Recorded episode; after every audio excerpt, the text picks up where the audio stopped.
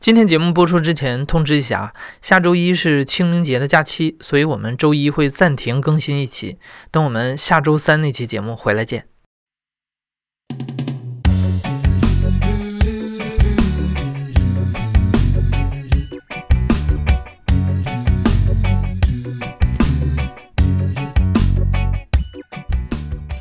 你好，欢迎收听故事 FM，我是艾哲，一个收集故事的人。在这里，我们用你的声音讲述你的故事。每周一、三、五，咱们不见不散。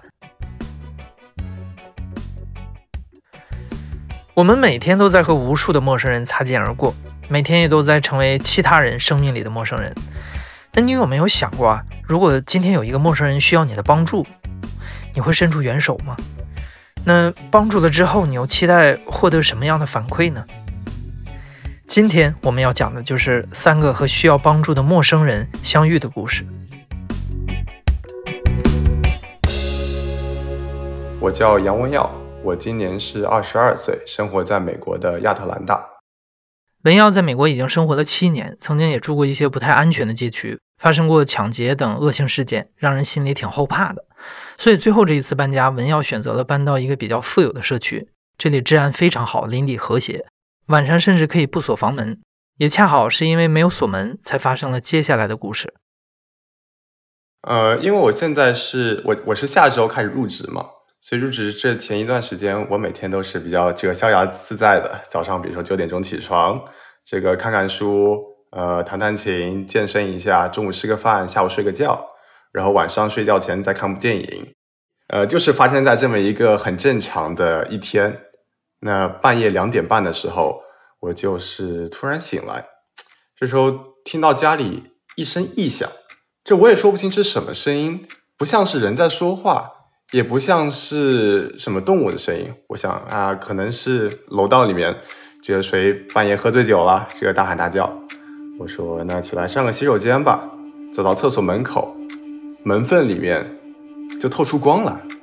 这我想，哎呀。昨天晚上忘记关灯了，这浪费了一晚上的电，挺挺挺挺可惜的。一开门，里面有一个人，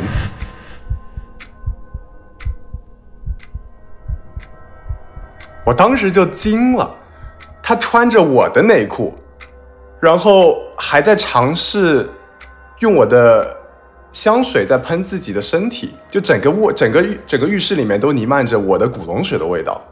地上各种各样的衣服，有他的衣服，有我的衣服，呃，我的衣服有我的毛衣呀，我的裤子，还有甚至我的浴巾，可以看出来，就是他刚洗完澡，然后这个擦了身体，这个美滋滋的在翻我的东西，这我就很诧异，我说你是谁？哎，但是我没有说出来，我当时我第一反应就是，你能不能先把我的内裤脱掉？因为我不太喜欢别人穿我的衣服。他也惊了，就是他也没想到说。说，哎，这我在我洗澡，怎么还有个人会进来？我我给你描述一下他长什么样子吧。就是他大概是一米八的这么一个身高，然后呃是个呃呃黑人朋友，他戴着一串类似于用骨头做的项链，他的指甲上面还涂了指甲油。比如说他的左手是全部都是紫灰色的，刚刚涂上去的，然后右手呢是五颜六色的，但差不多已经脱落的不剩多少了。脸上还有道疤，应该说身体上有好多处疤。他脸上还化着妆，是那种你能看到欧美电视剧里面那种烟熏妆，但是刚洗完澡，所以这个整张脸像是这个这个，我也怎么不知道怎么描述，这个类似于流泪的，但是黑色的眼泪。我怎么看出来他是个流浪汉呢？因为他他的鞋子也涂在里面，鞋子上面都是泥土，而且可以看出来是那种好久好久没有洗。然后裤子也是各种各样的款式，一看就是各种人各种地方捡来的，或者大家施舍给他的。当然，我后来跟他聊天的时候，也证明了我的这些推断。啊，我收回到这个那一声异响是什么？呃，他手里拿着我的 iPad，我就把我的 iPad 拿过来，上面就在放着，在放着呃两两个两个男男性同志在呃，you know，就干干事情的这么一个视频。所以可以推断说，他进了我家门之后呢，呃，可能先在客厅里面转悠了一圈，然后拿了我的 iPad，进了洗手间，洗了个澡，洗完澡之后美滋滋的就泡我的衣帽间看，嗯，哪件衣服比较好，哪件衣服比较舒适。然后我发现一个细节，就是我一下子让我兴奋了。他的脚踝上面有一个类似于电子追踪器的样子，就我下意识说，这他可能有案底，或者说这可能肯定会有很很有意思的故事。所以我当我意识到这一点的时候，我整个人就完全没有恐惧。我是说，This is so fucking cool，这太酷了！就是有一个人半夜跑到我家里洗澡，而且这个人身上肯定也发生过很多的事情。反倒这时候他很惊慌，就是他没想到说这里家里还有人，然后他就不停的说 I'm sorry, I'm sorry。他一直在重复这句话，在接下来的五分钟里面，他没有给我任何的信息，他只在说这句话。那我这时候，我这个我想，哎，这个你也你看起来，这个你也。你你也你也挺人也挺善良的，好像这个也没有什么恶意，呃，也不用担心，我也没想赶你走，我身上我也没想威胁你什么的，我就给他倒了杯水，哇，这差不多三四百毫升的水，他五秒钟一口气喝完，好像他上一次喝水可能是一周前，然后说你这么渴没喝水，那估计又很饿吧，然后我就从冰箱里面拿了我比较喜欢的巧克力，拿了一块给他吃，他吃下去就是他是那种。呃，不能说是细嚼慢咽吧，就是每一小口都是他人生最后一次吃甜食一样。你想象一下，呃，比如说你看黄片里面这个男女主角高潮的样子，他就是这个表情，就好像从来没吃过甜食。文耀关上门，让这位男子换掉自己的衣服，顺便在客厅里走了一圈。他发现自己放在客厅桌子上的手机、电脑、钱包一样都没有人动过，也没有丢其他的东西，只有 iPad 被他借走了。这个人好像既不是来劫财，也不是来劫色的。文耀心里的防备又降低了一些。就是结合这些细节，就是我心里我对他的防备意识其实是很低的。这时候他人这个换完衣服终于出来了，我说：“哎，你看你又没喝又没喝水，又渴又饿，我给你做顿饭吃吧。”就他人特别开心，他说啊好啊好啊，呃他说好的同时，他还跟补了一句说，这个要不我付你钱吧？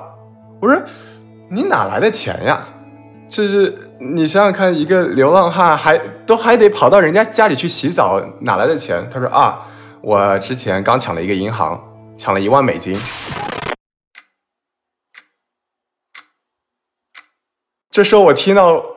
这太神奇了！你一定在这里给我，我我做面，我现在做面给你吃。你等会把这个故事讲给我，我想听发生了什么。我就给他拿了一包方便面出来，呃，开始煮，一边煮一边跟他聊天。他叫 Taylor，出生长大于纽约的布鲁克林，但也不知道怎么回事，就跑到南方，就亚特兰大这里来。这想必是一段很崎岖的路程。对，所以我心中充满了各种各样的疑问：他怎么抢银行？他经历了什么？就我有好多好多我的问题，我想问他。可是接下来的跟他交流过程中，却让我特别失望。为什么呢？我很难跟他进行正常的交流，他全程都在喃喃细语，或者很多时候是自言自语。比如说我问他一个问题，他下一秒就会扯上另外一个完全不搭嘎的东西，就完全没有逻辑性可言。为了安全起见，文耀录下了和 Taylor 交谈的整个过程。我们在这里也放出一小段，让你感受一下 Taylor 说话的状态。不过听不懂也不重要啊。文耀是在试图打听他是如何抢银行的。You rob the bank, dude. Like it's a, it sounds like a movie. I don't know. Just um, we paid that Visa. Uh huh. And I was just go, oh my god, oh my god. Some guy took 30 actions. Some just somebody just handed me, told me to go in. Uh, hold, hold on, hold on, hold on. Handed me money, hella money, and just Let, let, let, let me, let left me. it, and then all I saw was like disappear. I'm like, how? No, y'all see this? Okay, watch this. 举个例子，我问他，哎，你这一万美金是怎么抢的？就我很想听一听。然后他说啊，就是我那天呃去银行， 然后我就很想念我的叔叔，啊、反正就得不到任何的信息。呃，那我想，哎，那我就我就总之能问越多的问题越好吧。我说，哎，我看你脚上这个东西，你是不是坐过监狱啊？他一听到这个时候就开始特别紧张，整个人的背都是绷直的。然后你可以看出，就是他的手，我我看到他的手慢慢慢慢的挪下桌子，脚想要往门这个方向就挪动。我说不用不用不用不用担心，我只是在跟你煮面，我想跟你聊天。然后他还是仍然特别警惕，可能之前受过什么打击啊，或者有什么遭遇，或者说，呃，他确实是在堂比较害怕。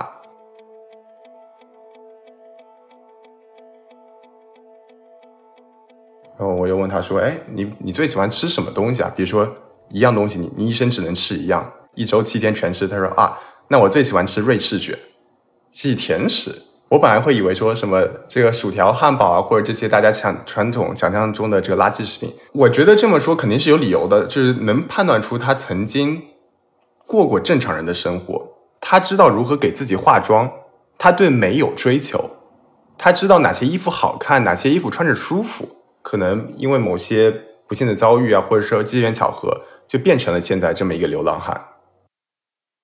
呃，应该说我们的整个公寓安保系统是特别好的，几乎每一个跟外界接触的门都是有上锁，各种电子锁，必须用手机才能开。那我问他，哎，你是怎么进到我家门来的？他说啊，就是白天的时候尾随的一个人进入我们的公寓，然后就躲在公寓的角落里面，一直躲到晚上。然后凌凌晨两点钟，他以为所有人睡了，就一间一间屋子去试，谁家没上锁？哎，我家没上锁，就正好就进来洗了个澡。所以这个我们这个来来回回进进行了一番毫无意义的对话之后，他面也吃的差不多了，时间也到了。你看，你半夜把我吵醒了，影响我的睡眠质量，我还请了你吃一顿饭，这个你也应该回去了，出去了。然后还恋恋不舍，说：“哎，今天晚上我们能睡你这儿，睡你客厅。我看你这沙发挺舒服的。”我说：“啊，不太合适。我们的公寓里面大厅可能有比较舒服的沙发，如果你想睡，你去睡那没问题。”所以他出门之前，他说：“那给我一个礼物吧。”他从口袋里面掏出了一个戒指，呃，有点像是那种非洲特色的，他的呃。他的身体，他就是是用铜做的，然后上面镶着一个宝石，但我也不知道是不是真的假的。但你可以看得出来，它其实是中间断了一截的。然后过了五秒钟，他从身体就是这个裤子里面好不容易掏出另外一截，就是他断掉了另外一截，然后给了我一个相当于这个破碎的又又是完整的戒指。把 Taylor 送走以后，文耀仔细收拾了一下家里，把衣服也都消了消毒。把所有事情都处理完以后，他又重新躺下了。但文耀这时候怎么也睡不着了，他在想自己是不是应该报警。虽然无法确认 Taylor 说的抢银行到底是不是真的，但万一他是逃犯呢？于是文耀打了到美国七年以来的第一通报警电话。警察来了以后，检查了家里没有丢东西，文耀也没有受到伤害，就连录音里的内容也像是两个朋友在聊天。警察都惊叹，他二十二年的职业生涯里没有遇见过这么魔幻的事儿。最后这个事件也没有下文了。我后来这两天，我我会跟我一些朋友就聊起这件事嘛，就我把我发生事，这毕竟很很魔幻，讲给他们听，成两个两两类的观点，一类就是啊，你人真好，这还给他们这个呃给给这个流浪汉煮面吃，如果是我，我肯定直接把他赶走。另外一个就是。哎，美国又脏又乱又穷，这个天天发生这种不安民的事，你自己到时候配把枪。文耀跟我们说，在美国街头大概生活着六十万的流浪汉，在日常生活中和他们打交道，给予他们善意和帮助，也是他来到美国以后学习到的。我心底里并没有排斥这个流浪汉，相信从刚才你跟我的这一份交流里面，你可以看得出来，我我很 open，就是我没有觉得他是一个坏人或者一个。一个不值得被尊重的人，他虽然是流浪汉，但他依然是一个人，他有说话的权利，他有被尊重的权利，他有选择的权利。可能是因为一些遭遇，他落到了现在这个地步。他最后问过 Taylor 一个问题：“你有爱的人吗？”Taylor 沉默了十几秒之后说：“我爱过。”就再也没有说什么了。文耀很遗憾，他可能再也没有机会听到这个悲伤的答案背后隐藏了什么样的故事。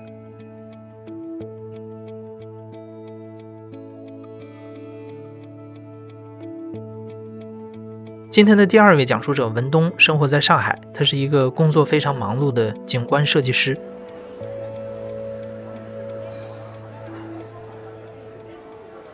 我是在去年去年五月份。那时候我本来去警察局要报案，因为当时遇到一些事情，呃，我也是第一次去去警察局报案。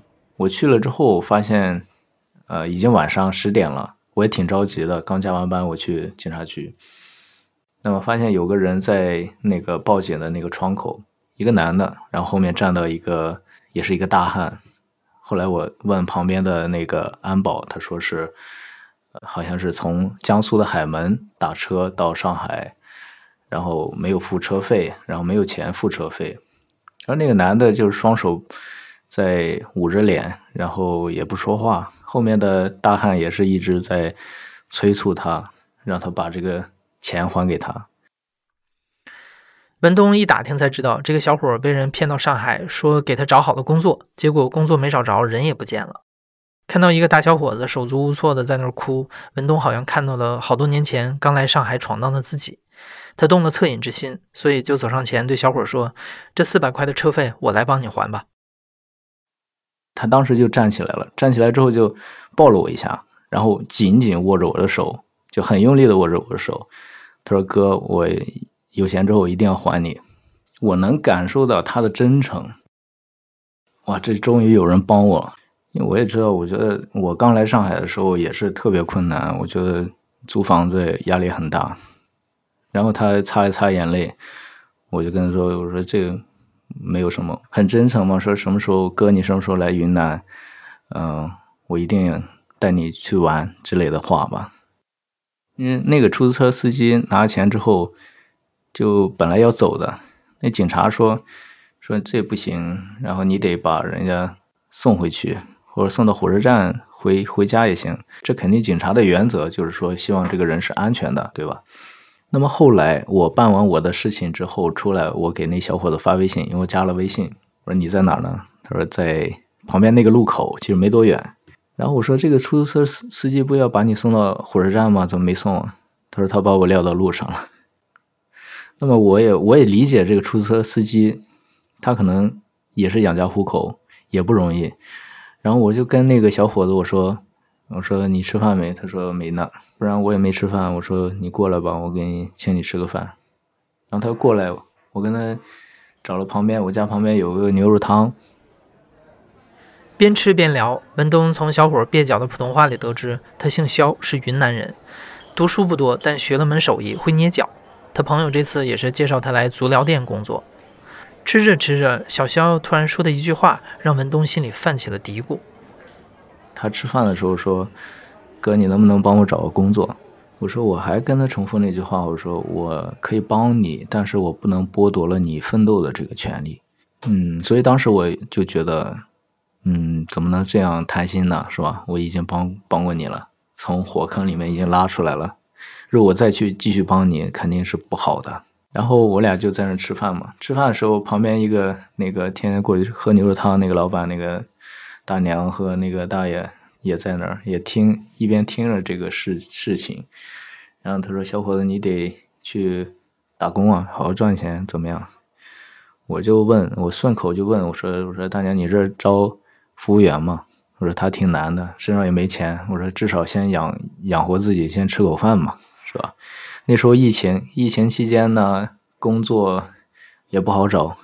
然后那个大娘说：“我们开饭店现在都不容易了，说能能干得下去就不错了。现在招人也不敢招，因为我旁边还有经常去理发那个理发店，也理理了挺多年的。我过去给你介绍一下，人家或许招人呢。然后我就下着雨跟他打着伞，一边讲着我说我刚来上海的时候也确实挺不容易。然后给他带到那个理发店。”那理发店那个老板正好也在，我说跟他说了这个事情之后，老板也挺同情的，说说可以说是你可以先在这儿当学徒嘛。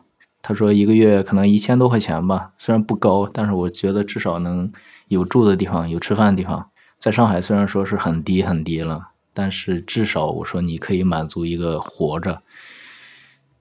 嗯，当时他犹豫了一下，还是说好的，说很很好，然后也谢谢那个老板。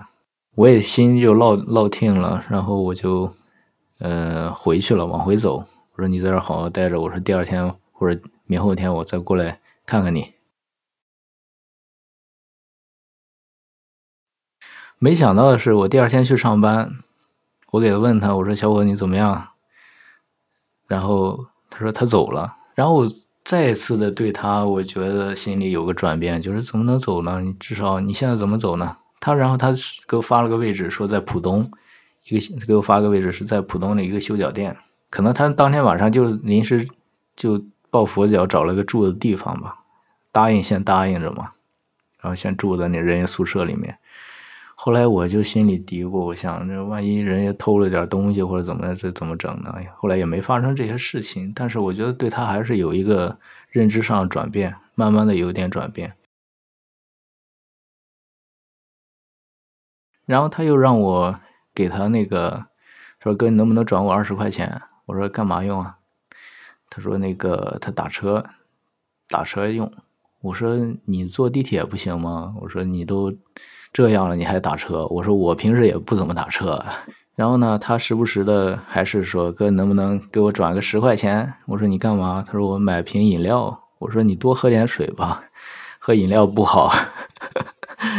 嗯，然后我想你这都饭都吃不上还喝饮料呢，我也没给他，因为我知道他可能有点得寸进尺了。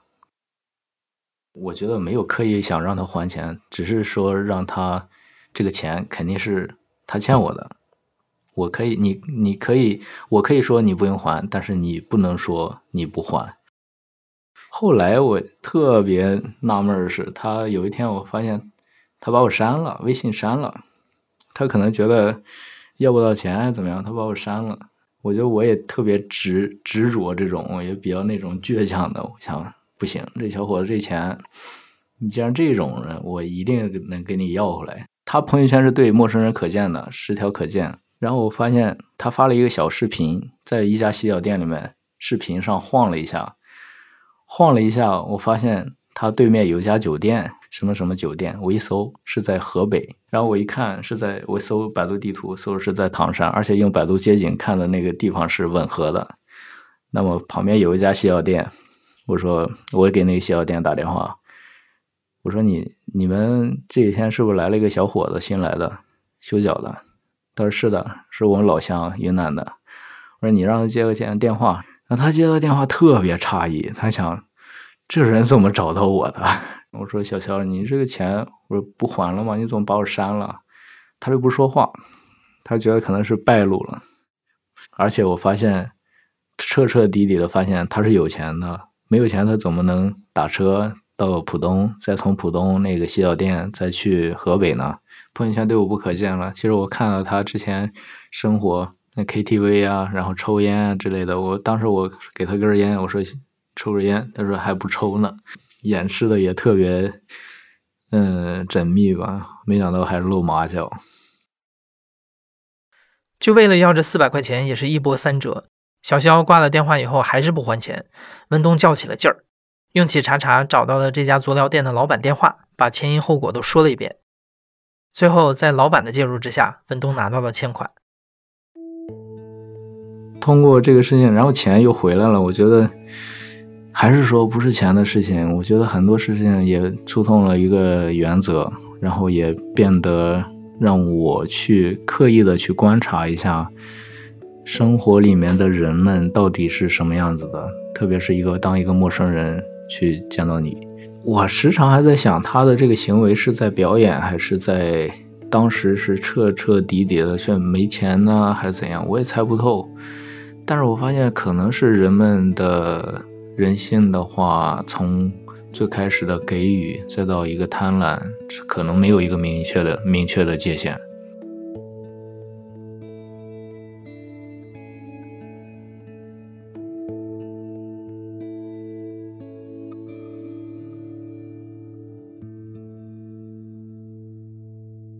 我叫老莫，今年四十一岁，从事科研工作。就前段时间，啊，我加班，加班那天比较晚，大概有十点半。十点半呢，我坐完地铁，我就骑自行车回家。嗯，在地铁站和我家中间的这个位置，嗯，有一段呢，那个人行横道，它是比较暗的。我当时呢骑的还挺快，当时差一点就压过去了。然后，哎呀，就转了一下，就是我都骑过去了，骑过去还我还往前骑了一段，突然觉得说呀，那个地方躺了一个人。那个人呢，他穿的好像很单薄啊，所以呢，我当时也没想别的，我就直接就转回来了。我当时就想是，我首先把他叫起来。我其实当时都没有注意他是，嗯。男性、女性啊，就年老还是年轻啊？叫起来之后，我再看看是怎么回事儿。我就叫他，我说：“哎，你好，你好，那个你怎么躺这儿啊？”我说：“这大这这不不能叫大冬天的啊，这其实也挺冷的了。”然后那个人就哼哼哼哼的，哼哼的，我听不太清楚他说什么，我就靠近了一下，我观察了一下，是个老人，一个大概六七十岁的，就是蜷在那儿。但个儿还挺高的，就就是横在人行横道上。当时我是闻到有一点点酒味儿，他应该是喝了点酒，可能喝醉了。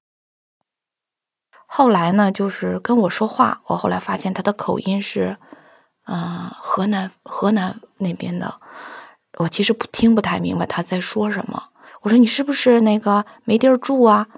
我说我要不然给你点钱，你去啊住酒店吧啊。他说我不要钱，哎呦，他说他一说我不要钱，我觉得这首先不是个骗子，对吧？后来旁边呢会有那么一两个人停下来看一看，但是他们也都走了啊。可能一个是本身比较晚了，另一个是大家可能都不太关注这种事儿。我就还在那叫，叫了半天吧，我都我都有点觉得没什么希望了。后来我说，要不这样，咱们去那个麦当劳，麦当劳就在前面啊。那个那个地方二十四小时都能待着，他也他也不去不去，我就是我能听懂的大概就是这些简单的，大概叫了得有半个来小时吧，我可是他也也叫不起来，我都不知道该干干嘛了，哎，不知道为啥他突然就爬起来了，爬起来就跟我走。我我就我就赶着自行车在前面走，他在后面走。我发现，我当时以为他肯定是特别难走啊，我想还在想我怎么把他弄过去。发现走还挺快。老头说话不清楚，前言不搭后语的，让老莫心里有点发怵。老莫以前啊，也因为防范意识比较低上过当。大学的时候，好心帮助了路边的老人，结果第二天发现那个老人还在原地继续上演了相同的剧情。老莫虽然在刚才搭救老人的时候也录了像，但真的不知道接下来等着他的到底是福还是祸。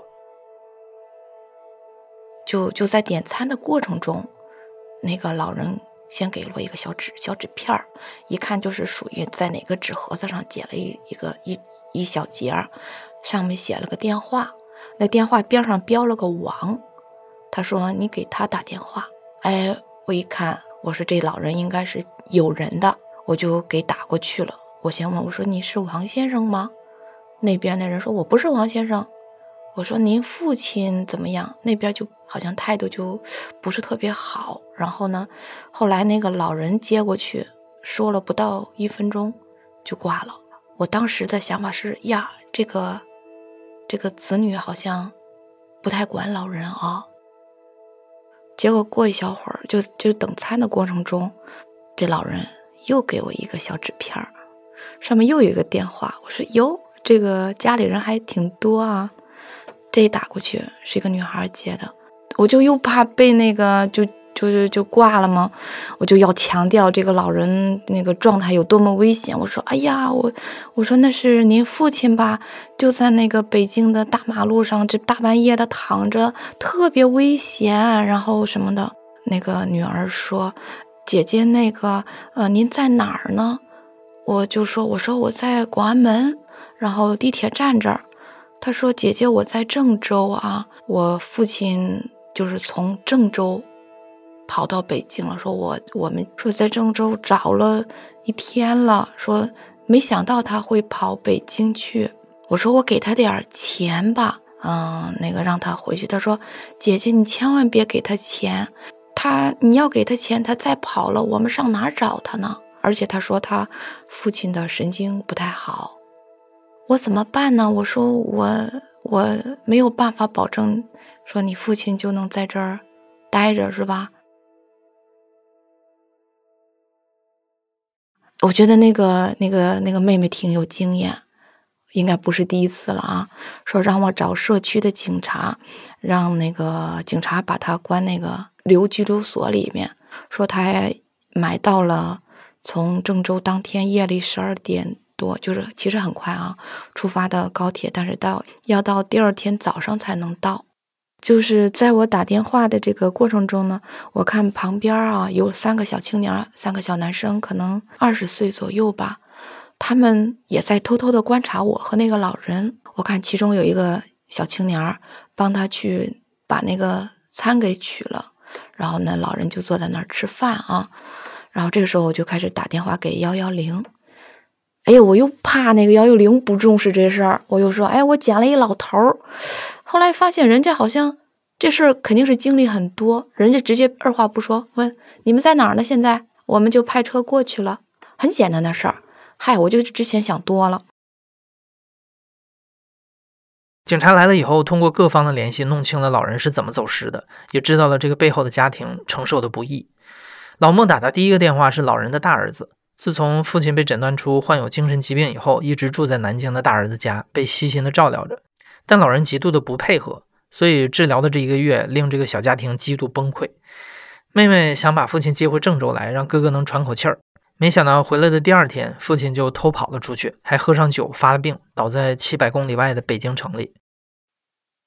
到十二点了，那时候已经到十二点了，就他们就接回去了嘛。接回去，我就给那个他女儿发了个短信，说：“我说警察已经接走了啊，我说我说我也给了他一些。”一点吃的啊！我说你不用担心了，嗯，来北京的车上就给我大段大段的发发语音，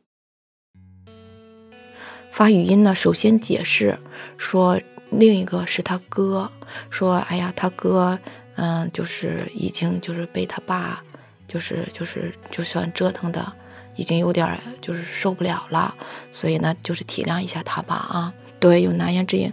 我后来想我。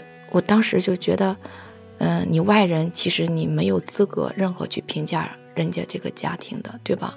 这种困难，这种类似黑洞的一种困难，我觉得这一般家庭其实其实可能是挺难承受的。又给我发了个红包，然后我就没点。我后来在想啊，我可能我接了红包，人家心里就踏实了，对吗？就是人家觉得，哎，这个事儿就轻了啊，就没有什么情的事儿了。但是我当时没接那红包，是觉得，呀，我就是想做个，能叫好人好事吧啊！我觉得我接了红包了，就不叫做好人好事一样。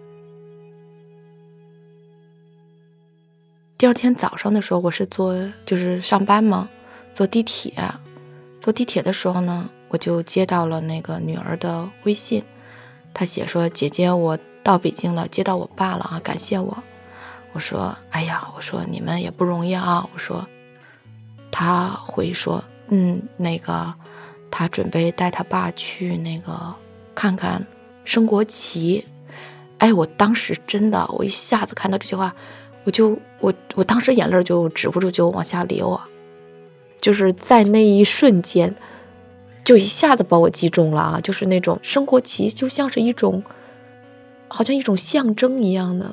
阳光是两面的，对吧？它有它的那个背阴的一面，但其实它一定有它那个向阳的一面。我我觉得我我我挺佩服那个女儿的，就是她在那个背阴的一面，她其实还是在向阳那面是是有的，或者是努力的再去向阳那面。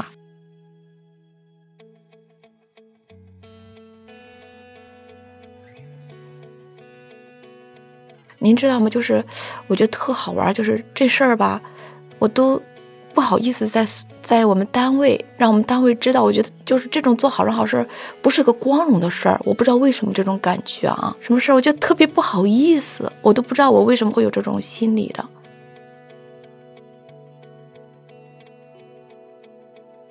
后来我就发了个朋友圈儿我发了个朋友圈呢，我没有。写很多的事儿啊，我最后一句话就说：“我说，哎呀，咱们在大马路上碰见这种躺着的，就是那个，或者是不知道在不知道有什么问题的老人，能帮就帮吧啊。说有可能是骗子，但也极有可能是这种走失老人啊。其实就是我身边的朋友给我的反馈，或者他们的感觉，就是他们不会去做这个事儿，可能还是有一种比较强的防范意识。